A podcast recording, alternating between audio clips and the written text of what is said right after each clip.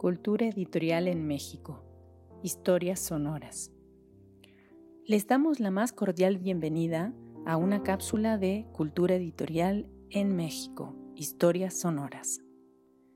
En esta iniciativa nos proponemos ofrecer algunos fragmentos de historia, la historia de los editores y las editoriales, de los sellos y de las colecciones bibliográficas, de publicaciones periódicas y revistas culturales.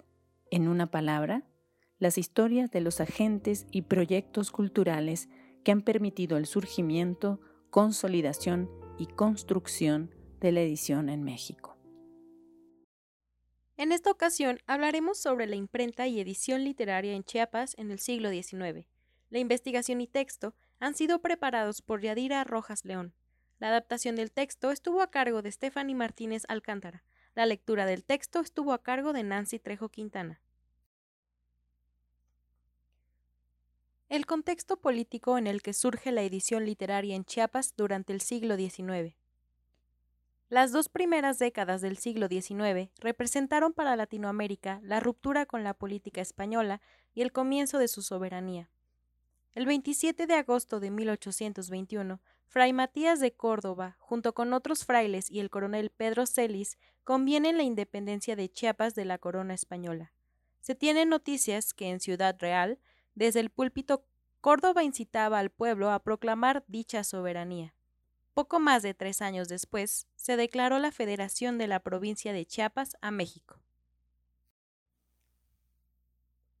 Después de la anexión de Chiapas a México, el 14 de septiembre de 1824, la entidad comenzó un aletargado proceso de urbanización. El atraso del Estado con respecto al centro del país se debió a varias circunstancias. La primera y la más determinante fue la situación geográfica y climática. Era lo suficientemente agreste que el viajar de la Ciudad de México hacia la capital del estado se podía llevar más de un mes. Segunda, la falta de vías de comunicación, pues solo se contaba con tres caminos para comunicar a la entidad con su nueva metrópoli. En tercer lugar, se puede mencionar la lucha entre San Cristóbal de las Casas, Chiapa de Corzo y Tuxtla por ostentar la capital política del estado, la cuarta y última razón fue la lucha entre federalistas y centralistas. A pesar de la lejanía con el centro del país y el difícil acceso hasta el Estado, esta disputa llegó pronto a los chiapanecos. En medio de un ambiente de enfrentamientos y ante la necesidad de promoción y defensa de los bandos federalista y centralista, se estableció una estrategia de difusión que fuera periódica, constante y no tan cara. La dificultad para obtener papel, imprenta y lectores en el Estado, además de las circunstancias ya descritas, determinaron que la actividad editorial del siglo XIX en Chiapas fuera concentrada en la actividad periodística. Por tanto, a casi 105 años de que el primer periódico impreso en México saliera a la luz, la Gaceta de México, 1722, comenzó la actividad periodística en Chiapas. En mayo de 1827 surgió el primer periódico de la entidad, la Campana Chiapaneca, fundado por el general Joaquín Miguel Gutiérrez. Los periódicos y la publicación de literatura en Chiapas. La campana chiapaneca tuvo una duración de 1827 a 1829. Fue impreso en la villa de Tuxtla con la imprenta que Gutiérrez compró a Guatemala. En la campana chiapaneca publicaron personalidades como José Vives, Antonio Castellanos, Manuel Aguilera y Juan María Balboa. Era un periódico semanal y miscelánea, Tenía un costo de cuatro reales trimestrales. La finalidad de este periódico fue promover las ideas del federalismo mexicano. Además de ser un periódico en donde se establecería una crítica razonable, justa y necesaria sin caer en el abuso. Aceptaba aportes sobre temas como agricultura, comercio, artes, entre otros, pero también tenía la finalidad de denunciar al público los excesos de la autoridad. Retomaba noticias de otros medios impresos, pero que fueran importantes en la entidad, así como leyes, órdenes y decretos estatales y federales. Esto le permitía a los chiapanecos enterarse, participar y debatir sobre los lineamientos del rumbo político que llevaría la nación. Mientras tanto, en Ciudad Real, San Cristóbal de las Casas, Fray Matías de Córdoba se percató de que el periódico Tuxteco cobraba importancia entre los lectores chiapanecos, por lo que decidió lanzar su publicación El Pararrayo de la capital de Chiapa, su primera aparición fue el 3 de octubre de 1927, convirtiéndose en el segundo periódico que se editó en el estado. Era una publicación semanal y su costo era de 4 reales por trimestre. Tuvo una duración de 1827 a 1830. Sus editores fueron Fray Matías de Córdoba y Ordóñez y Secundino Orantes. La finalidad de la publicación era contrarrestar las declaraciones a favor del federalismo que la campana hacía. La dinámica era tan directa que apuntaba hacia los mismos temas y actividades editoriales de la campana chiapaneca. La igualdad. Se publicó en Tuxtla Gutiérrez del 5 de mayo de 1834 al 9 de enero de 1835. Era un periódico semanal impreso por el gobierno del estado. Era conocido como órgano de publicación de la logia yorquina de Tuxtla tenía la evidente finalidad de defender los ideales yorquinos de Joaquín Miguel Gutiérrez, por lo tanto tenía un carácter político. El triunfo de la justicia, periódico oficial.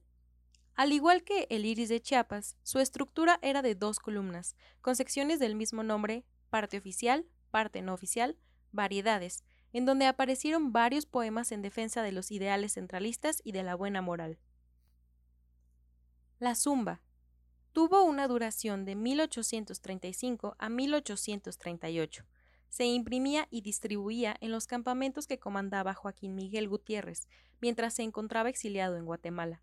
Se dejó de publicar después de su asesinato en Tuxtla Gutiérrez, justo detrás de la Catedral de San Marcos, en el centro de dicha ciudad. El Piojo.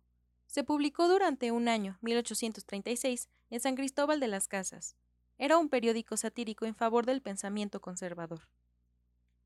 La Pulga.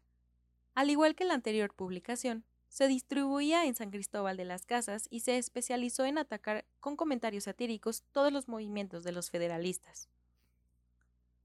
El noticioso chiapaneco.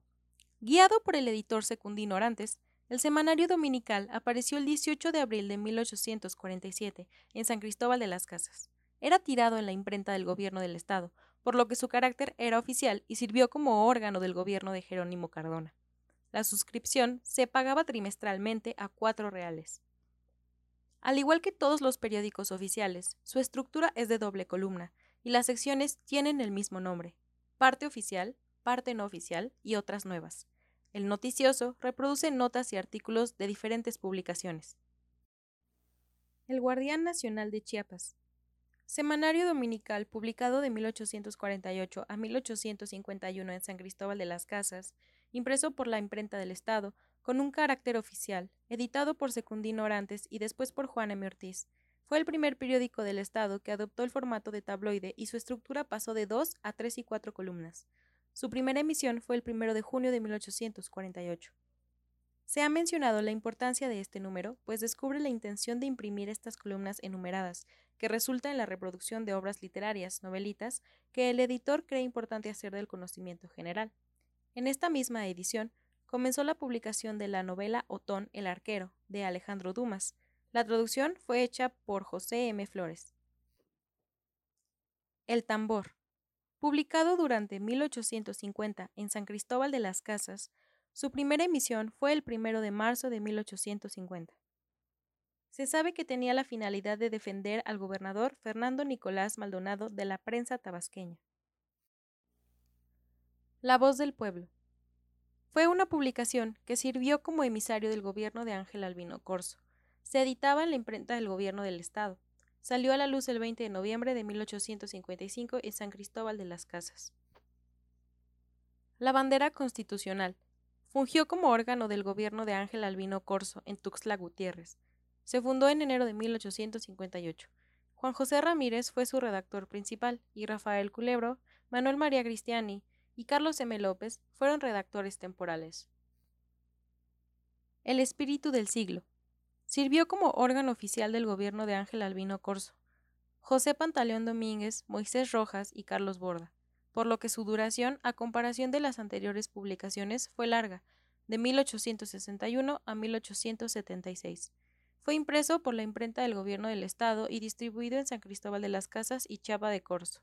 La primera emisión fue el 2 de febrero de 1861. Su estructura era tabloide a cuatro columnas. Sus secciones eran parte oficial, la redacción, exterior, gacetilla, variedades, remitido y avisos. La tijera, periódico independiente y popular de Chiapas. Se emitió por primera vez el 31 de mayo de 1861 en San Cristóbal de las Casas, en donde se tiró hasta 1862. Aunque el semanario se presumía independiente, se editaba por la imprenta del Estado, era de carácter oficial y sirvió para la promoción de la candidatura a gobernador de Ángel Albino Corso. Su primer director fue Carlos M. López y la continuó Nicasio Granados, y su editor fue Vicente Molina y Lara. Su estructura era de dos columnas y sus secciones eran redacción, gacetilla, sección cortante, remitido y variedades. La razón. Se sabe que fue una publicación que comenzó a distribuirse en octubre de 1863 en San Cristóbal de las Casas. Sin embargo, la hemeroteca Agripino Gutiérrez de la Universidad de Ciencias y Artes de Chiapas solo tiene indexado un alcance del número 11. Leyendo el documento se establece que fue el 20 de febrero de 1875. Expresamos nuestra gratitud a los investigadores y profesionales del mundo del libro y la edición por la elaboración de los textos de estas cápsulas. También agradecemos a la Secretaría de Cultura de México y a la Fundación para las Letras Mexicanas. Entre 2018 y 2019, ambas instituciones patrocinaron la iniciativa Cultura Editorial de la Literatura en México, CELITMEX, en la que participó activamente Jorge Mendoza. De aquella iniciativa deriva una parte de los contenidos empleados en este nuevo proyecto. Los invitamos a seguirnos en Cultura Editorial en México, Historias Sonoras. Gracias por su atención.